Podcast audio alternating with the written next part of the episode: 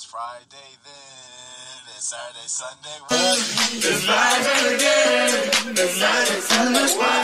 It's Friday again, it's Saturday, Sunday. It's Friday again, it's Saturday, Sunday. It's Friday again, and, and, and. I thought the hands of time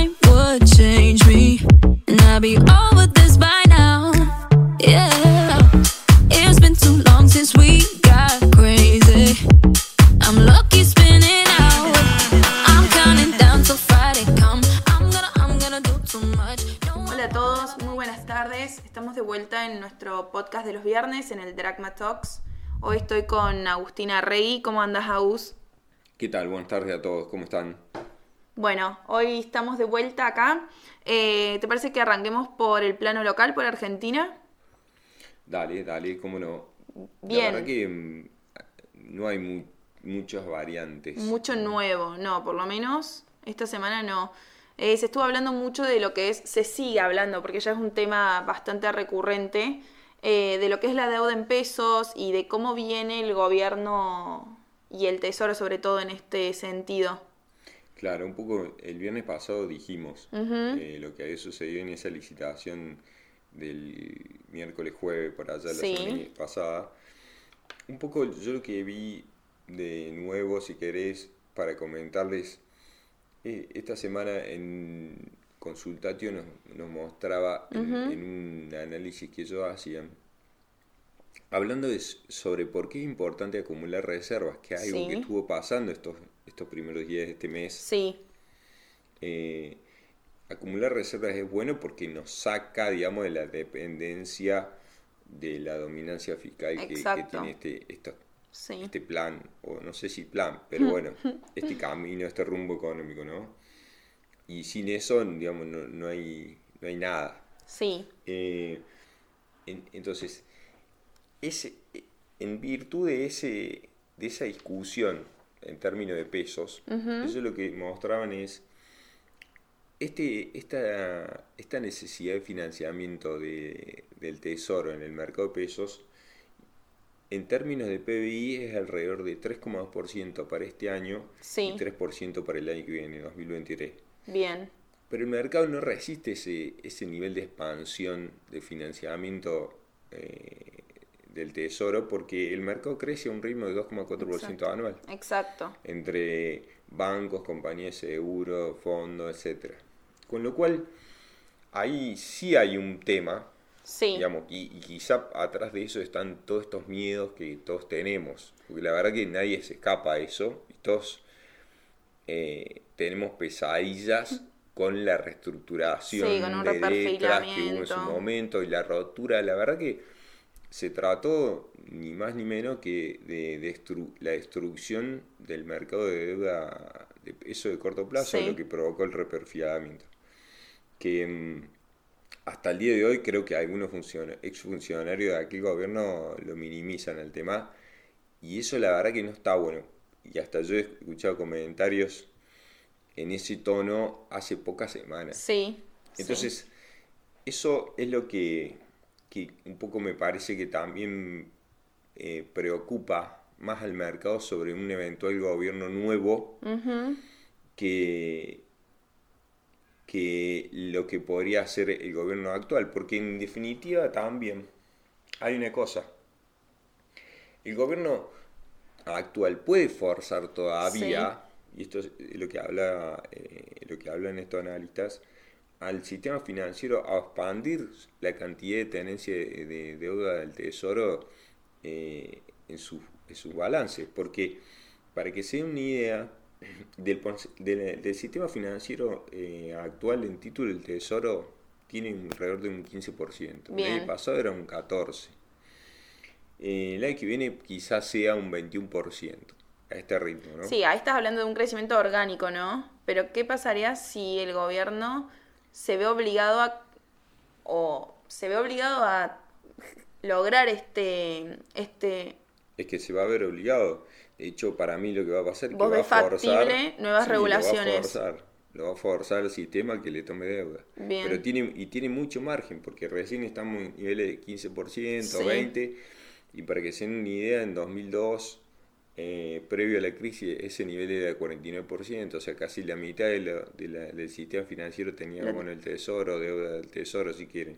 Con lo cual me parece que eso es lo que yo creo que vamos a pasar sustos, Sí. pero yo, eh, digamos, si me tengo que jugar, yo creo que van a poder eh, resolver la situación eh, de acá hasta el cambio de gobierno, o por lo menos hasta la primera, hasta las pasos. Bien. El mercado, por supuesto, que va a estar reflejando es- esa preocupación en cada rollover, en cada, y en algún momento hasta algún eh, síntoma de, digamos, de, de- de estampida en el liqui podamos ver, y depende, digamos, también del ambiente político como esté, y etcétera. ¿no? Bueno, ese miedo un poco se vio reflejado en, en la diferencia y en el spread que se generó entre los bonos y LEDs y LESER que vencen hasta las elecciones y después de las elecciones.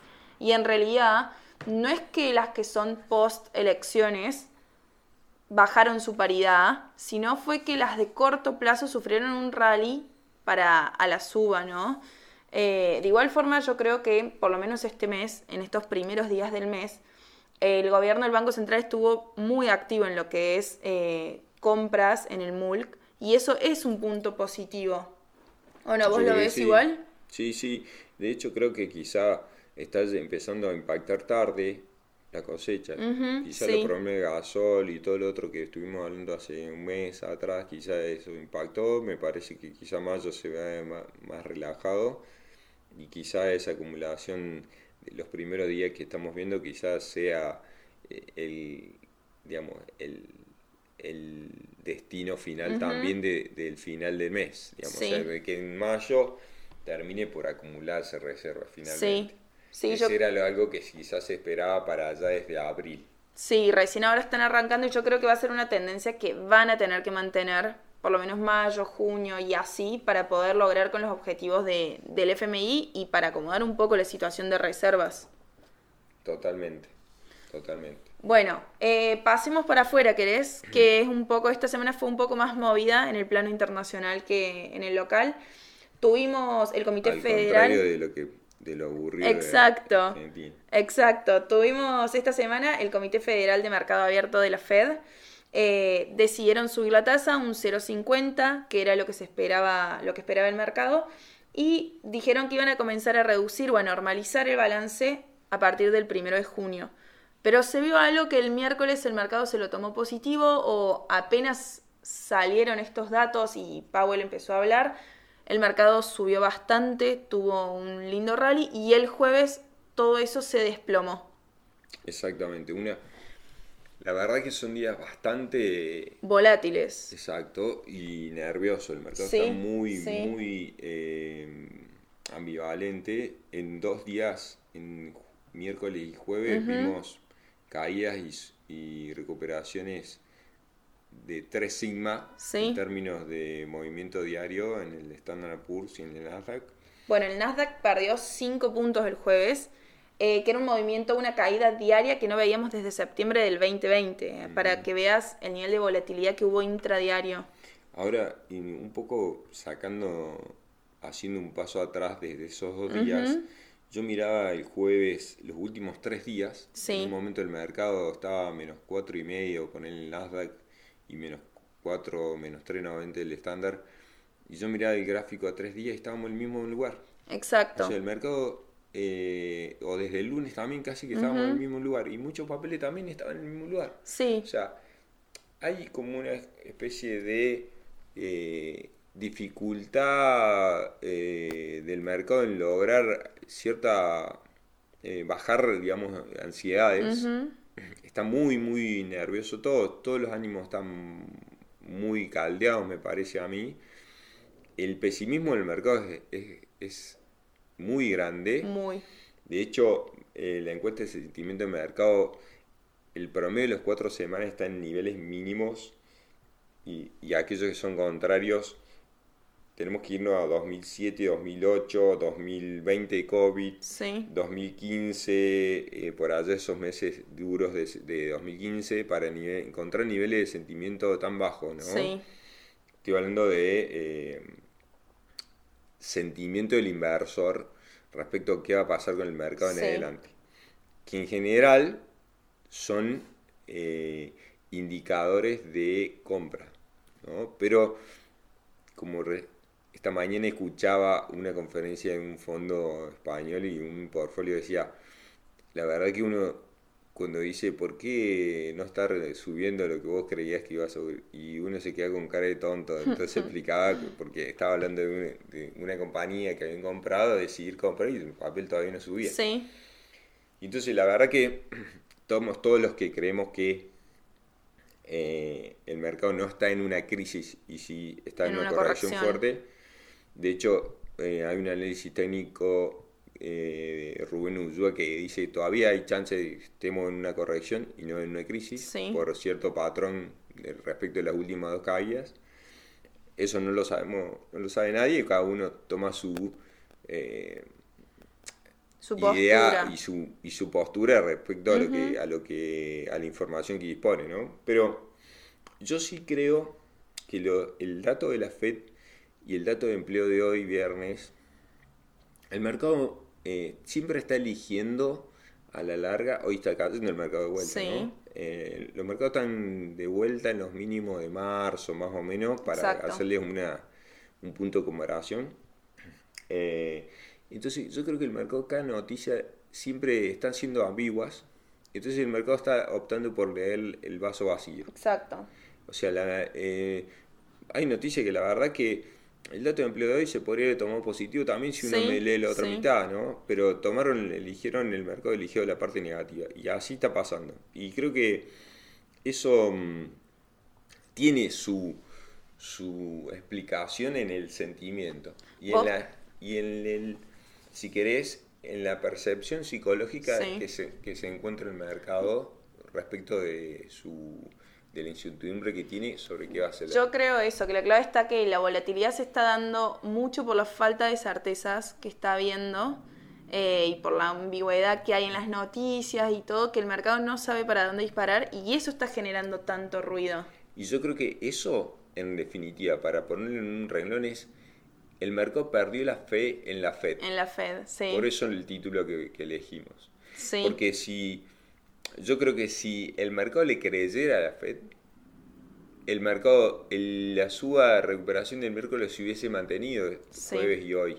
Y hasta hoy quizá el dato de empleo lo hubiesen leído positivo, positivo. y todo el mundo empieza a alinearse atrás de un de una Fed que cuando tiene peso y cuando el mercado le cree se mueve en consecuencia. Exacto. Y yo creo que eso no pasa eh, de hace algún tiempo y hasta que la Fed no recupere el control, que fue lo que por ahí eh, Se critica un poco. creo que Lerian de, de Allianz de, escribía hace unos días y algún otro analista decía, eh, o otros críticos de la Fed dicen, la Fed está corriendo la de atrás. Sí. Bueno, pero eso es alguna sensación que un poco empezó desde principios de la pandemia y principios de esta inflación, que decían es transitoria, es transitoria, es transitoria y nunca, de, nunca dejó de, de estar e incluso sigue subiendo la inflación. Entonces creo que es un sentimiento que viene ya desde hace un tiempo. Lo que pasa que ese fue el primer paso en falso para mí. Cuando empezó a perder credibilidad fue cuando empezó a decir que era transitoria Sí. y finalmente no lo fue. La inflación no lo era. Exacto. Entonces ahora estamos en un problema. sí, ¿no? Porque eh, el Standard Poor's hoy, por ejemplo, a pesar de la baja, que está en niveles de 4.000 puntos, eh, solo el 20% de, lo- de sus miembros, digamos, o sea, los integrantes de- del del Standard Poor's 500, está por encima de su, media de 20. Con lo cual es un síntoma de que casi todo el mercado estaba del Sí. lado negativo. Entonces, y la pregunta que nos hacemos todos es, ¿estamos en una crisis o estamos en solo una corrección? Si lo vemos por los valores de recorte y en los patrones los últimos dos caídas fuertes del Sí. mercado, todavía estamos en una, cri- en una corrección. bien. Eh, pero hoy leí algo que estaba muy interesante de, de un analista de Banco of America que decía, 19 de los bear markets eh, pasados en los Sí. últimos 140 años, ¿no? el promedio de baja fue 37%. Y lo que duró esa baja fueron 289 días. Por supuesto que lo que pasó antes no determina lo que va a pasar. No, pero... Pero si ese fuera el caso, él dice, este BEAR terminaría el, 20 el 19 de octubre de este año. De este año. Y el estándar tendría que ir a zona de 3.000 y el Nasdaq a, a zona de 10.000. Ahora, la buena noticia es que muchas acciones ya están en esos niveles. Bien. Y yo creo que, que tiene que ver con algunas cosas que hemos visto y algunos papeles que ya se comieron Sí. brutal Y que fueron incluso hasta sobrecastigados, sí. Por ejemplo, biotecnológicas, Sí. por, por- por decir un caso. O sea, el, el- del índice de biotecnología de Bloomberg, el 20% digamos, del índice, todas esas compañías valen 11 mil millones de dólares. Bien. Y, tienen, y esas compañías tienen 20 mil millones de dólares en la cash.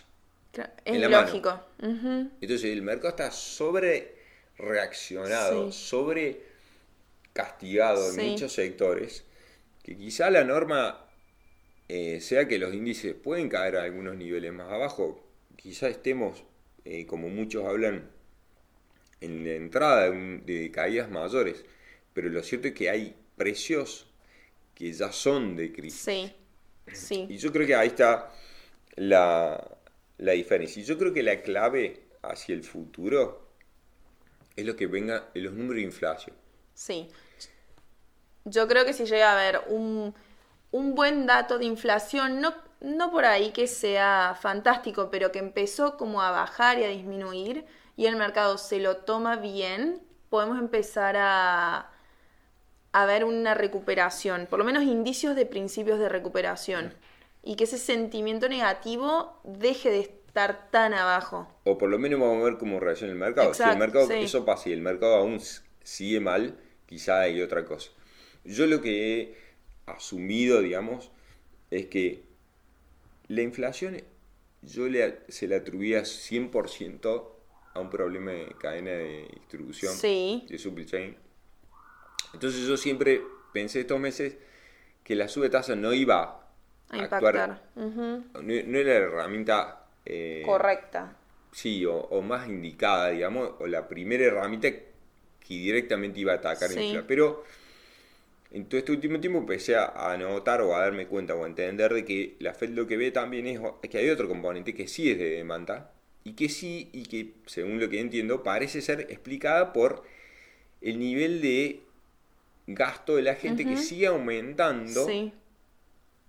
Quizá inercialmente post-COVID está volviendo a consumir una cantidad de cosas que antes no.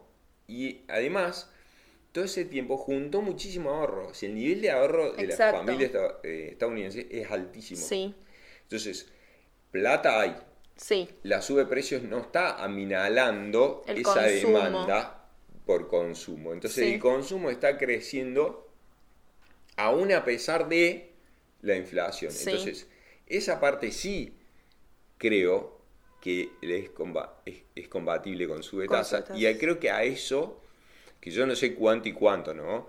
Pero sí creo que algo de eso puede tener efecto. Y de hecho, eh, Goldman Sachs sacó esta semana una proyección de cómo veía la inflación núcleo para fin de año y ellos Sí. la ven constantemente creciendo desde Sí. este nivel a niveles de 3.9 para fin de año y niveles de 2 y monedas para enero, fin diciembre del 23. O sea, permanentemente bajando en Sí, ellos ven el pico en este momento.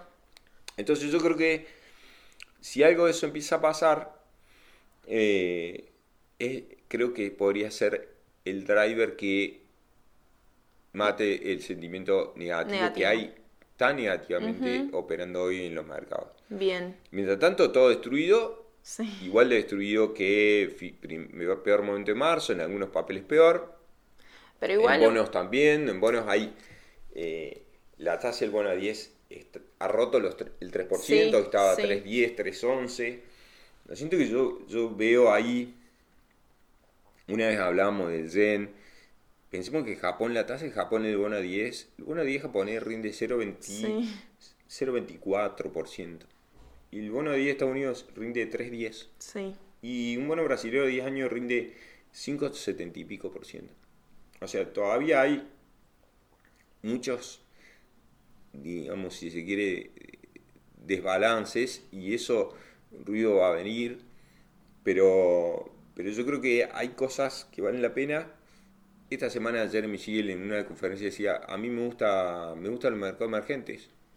Eh, entonces yo creo que hay valor en muchas cosas, a pesar de que todavía no vimos quizá el final de la película de este año en términos de grandes índices. Bueno, y lo dijimos eh, reiteradas veces en el podcast del viernes pasado, que a la larga por ahí el que termina ganando es el que permanece, ¿no? Y se banca estos momentos de ruido.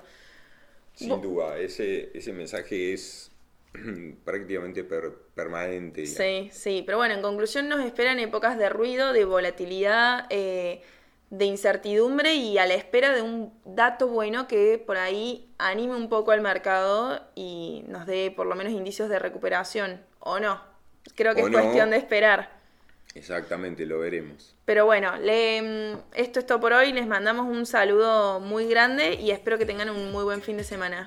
Buen fin de semana para todos y un abrazo.